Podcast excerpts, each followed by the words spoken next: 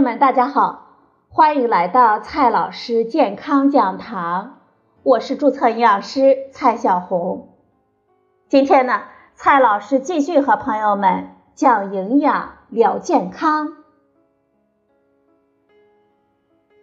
今天我们聊的话题是我们生活中其他的糖。糖是我们在生活中经常吃到的一种零食。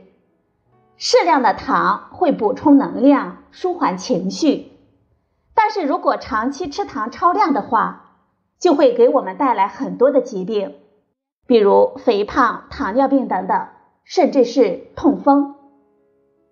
中国居民膳食指南二零一六版建议我们控制添加糖的摄入量，每天摄入不超过五十克，最好呢控制在二十五克以下。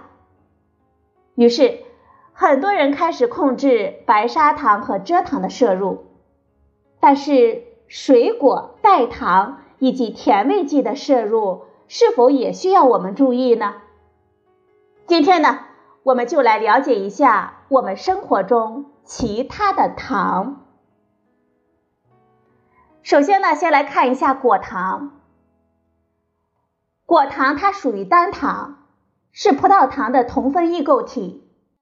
它存在于水果、蜂蜜、含糖饮料、甜品等食物当中。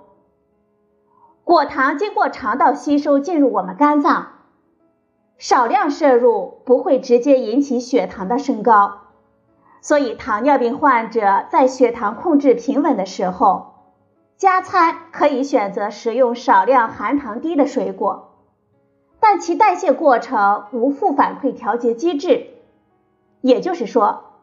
只要有催化酶，摄入再多的果糖都可以一直分解下去。但是果糖代谢产生的尿酸以及丙糖等中间的产物，是脂质合成的原料，因此呢，就会导致我们人体产生过多的葡萄糖、乳酸、游离脂肪酸、甘油三酯、极低密度脂蛋白、甘油二酯等物质释放入我们体循环当中。在肝脏中合成脂肪，就非常容易引起代谢综合征、糖尿病、高血压、脂肪肝等疾病的发生了。不仅如此，一项纳入四万六千三百九十三例无痛风病史男性的大规模前瞻性队列研究发现，每日摄入大约三百五十五毫升含糖饮料者。痛风发病率是每月摄入三百五十五毫升的一点四五倍。美国国家健康和营养调查研究显示，富含果糖的饮料的摄入量均与血尿酸水平升高有关。果糖增加我们体内尿酸生成的同时，还会影响尿酸的排泄。含果糖丰富的水果的摄入。与痛风的发病率的增加成正相关。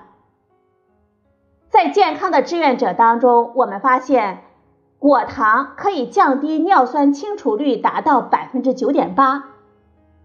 所以，有高尿酸血症或者是痛风的人群，除了控制嘌呤的摄入，还应该控制果糖的摄入量。果糖成分比较高的水果。它包括苹果、无花果、橙子、柚子、荔枝、柿子、桂圆、香蕉、杨梅、石榴等等，所以呢，这些水果也需要控制摄入量。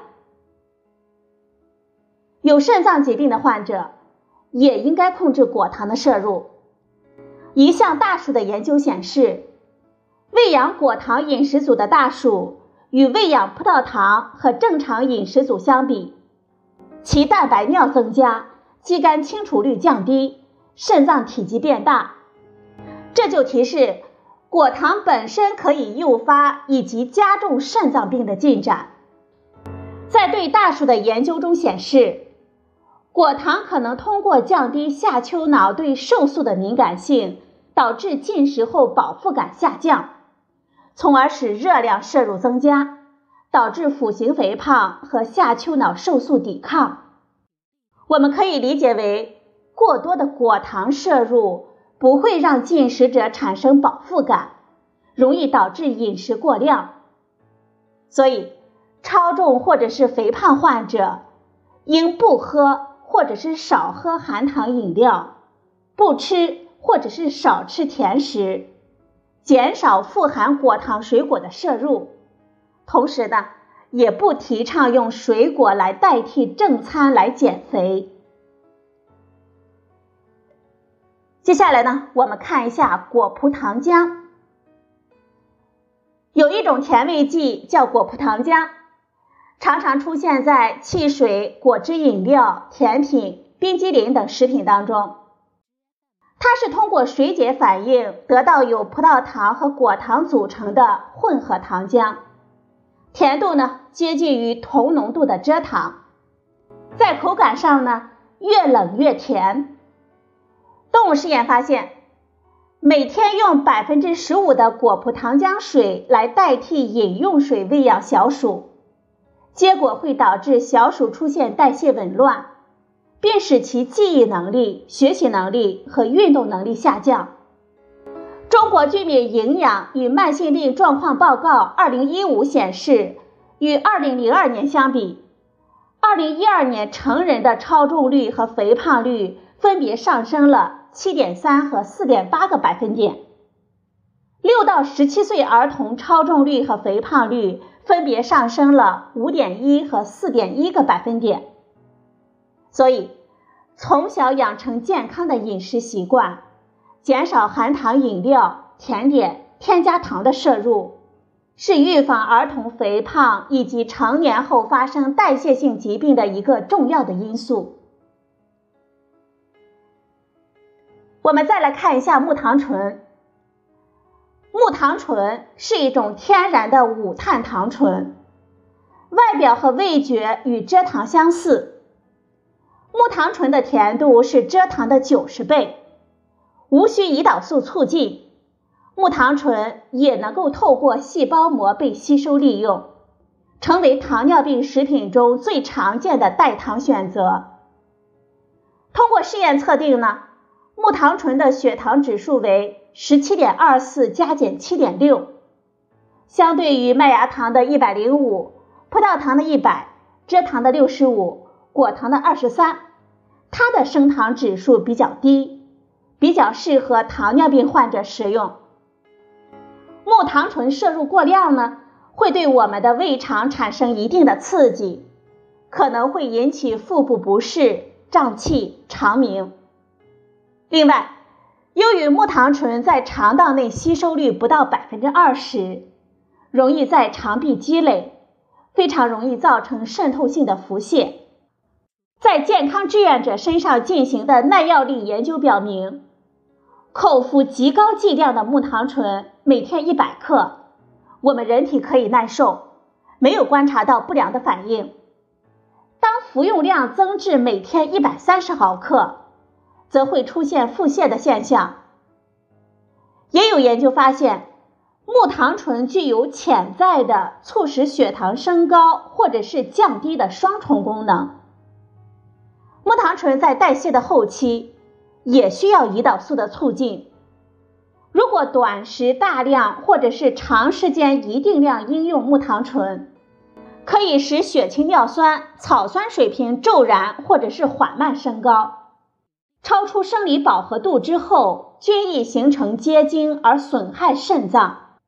所以，糖尿病患者在使用木糖醇作为代糖的时候，也一定要控制摄入量，学会浅尝辄止。通过以上的分析，我们知道了这水果呢，并非是吃的越多越好；木糖醇食品呢，也不是可以无限制的摄入。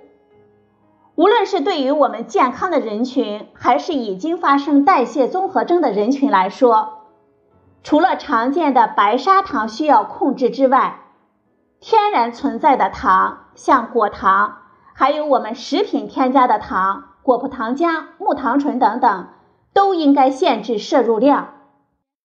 按照中国居民膳食指南的推荐，每天新鲜的水果的摄入量是两百克到三百五十克。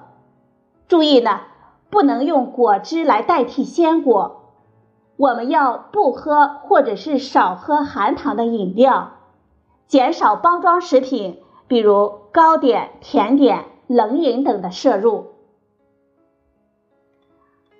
好了，朋友们，今天我们聊的话题是我们生活中其他的糖。今天的节目呢就到这里，谢谢您的收听，我们明天再会。